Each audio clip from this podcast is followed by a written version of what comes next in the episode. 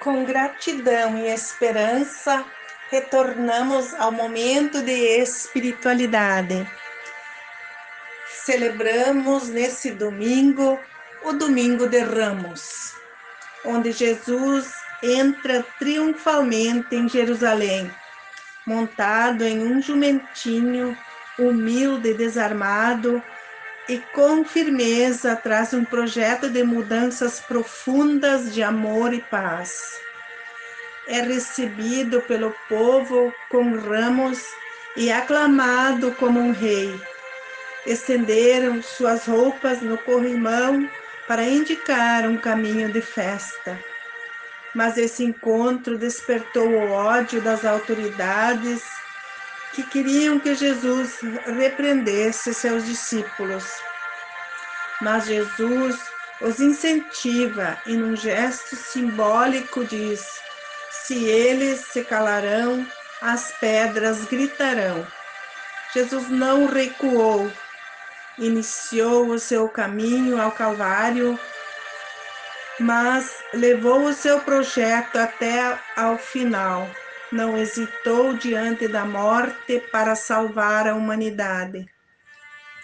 A primeira leitura do profeta Isaías fala do servo sofredor, que confiante na palavra de Deus aceitou o sofrimento, não relutou, não se esquivou dos que o feriram, não desviou o rosto das cusparadas ou daqueles que lhe arrancavam a barba a semelhança com o que, a, com o que Jesus sofreu após ter sido condenado é tão grande que se passou a ver no servo do Senhor uma profecia do que Jesus sofreria por amor à humanidade.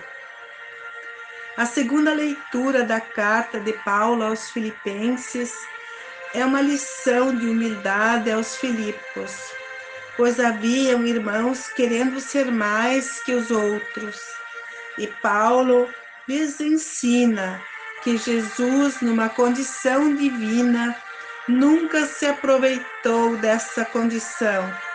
Tornou-se servo, assumiu a condição de escravo igual aos homens, humilhou-se a si mesmo, fazendo-se obediente até a morte e morte na cruz.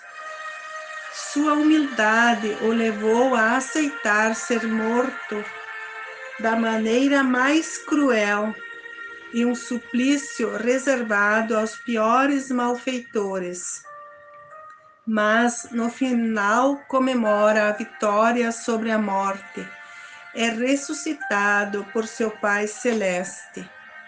Esse é o exemplo que deve servir para todos nesse início de Semana Santa, pois muitas vezes esquecemos que somos iguais a todos diante do Pai. Ninguém é melhor ou pior porque tem melhores ou menores condições de vida. No Evangelho de Lucas, a narrativa é de sofrimento uma proposta para nos avaliar nossas atitudes. Os quatro evangelistas narram a história de sofrimento e morte de Jesus, acentuando como um exemplo para servir de lição aos cristãos das comunidades. Lucas destacou alguns detalhes que haviam de proveito espiritual para superar o uso da violência, que era uma dificuldade em sua comunidade. Os apóstolos, presenciando a prisão e a judiaria que faziam com Jesus, achavam que deveriam reagir e perguntaram ao Mestre: Senhor, devemos atacá-los com a espada? Um deles até reagiu e cortou a orelha de um dos servos do príncipe. Mas Jesus interveio, dizendo-lhes: Deixai, basta.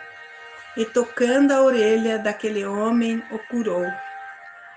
Com esse gesto, o mestre quis lhes ensinar que violência não se resolve pela violência, mas sim pelo diálogo.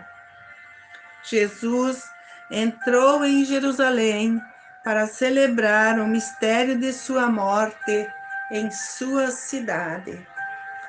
Celebramos com fé e piedade a memória dessa entrada em Jerusalém e sigamos os passos de nosso Salvador, associando pela graça a sua cruz, participando também da sua ressurreição e vida.